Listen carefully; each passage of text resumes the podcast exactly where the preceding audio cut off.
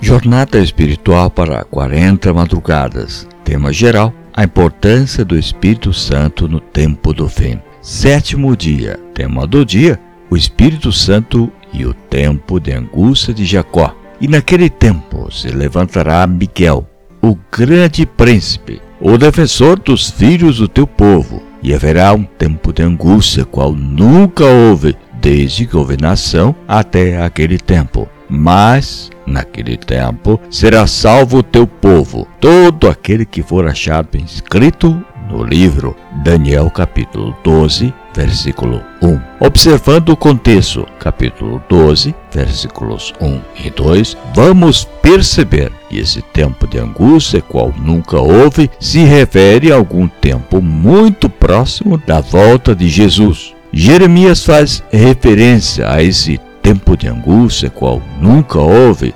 chamando de tempo de angústia de Jacó. Jeremias capítulo 30, versículo 7. Que relação há entre a experiência de Jacó, Gênesis 31, Gênesis capítulo 32, versículos 22 e 32, e a experiência do povo remanescente, Apocalipse capítulo 14, versículo 4. A pedagogia divina muitas vezes utiliza a vida de um personagem para referir-se à experiência de um grupo. Permita-me justificar a afirmação acima. Primeiro, Jacó voltava para a casa de seus pais e soube que seu irmão Esaú vinha ao seu encontro com 400 homens. Jacó teve medo. A última lembrança que tinha do, do irmão era uma ameaça de morte. Não tinha ninguém para interceder por ele naquele lugar isolado.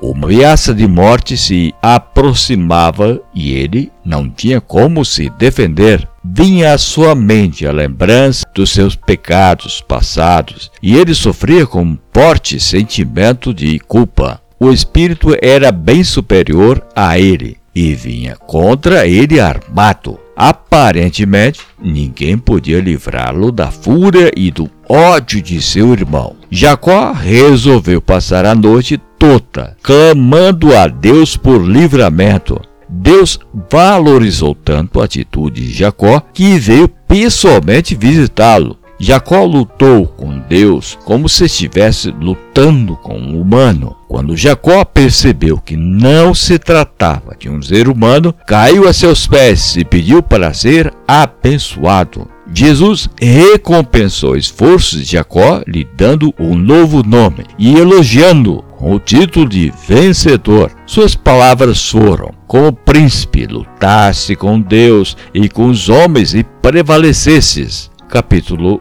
32, versículo 32. A palavra prevalecer nesse contexto significa ter os objetivos alcançados. Vamos perceber agora que há muitos aspectos semelhantes na experiência do povo de Deus durante as últimas tribulações nessa terra. Primeiro, os santos estarão vivendo no limiar da volta de Cristo, quando o decreto de morte é assinado contra eles. Segundo, os santos terão medo, porque aparentemente não haverá ninguém defendê-los. Terceiro, o Espírito Santo deixará de refrear a fúria dos ímpios. A porta da graça se fechará e eles irão sem intercessor. Quarto, a ameaça de morte será real e eles não terão como se defender de inimigos tão determinados. Quinto,